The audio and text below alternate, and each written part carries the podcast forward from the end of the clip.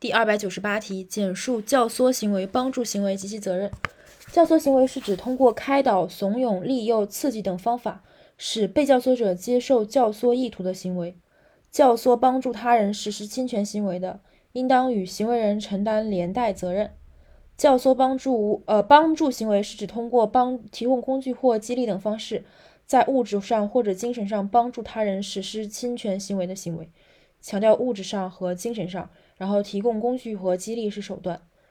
教唆帮助他人实施侵权行为的，应当与行为人承担连带责任；教唆帮助无民事行为能力人限制民事行为能力人实施侵权行为的，应当承担侵权责任。该无民事行为能力人限制民事行为能力人的监护人未尽到监护职责的，应当承担相应的责任。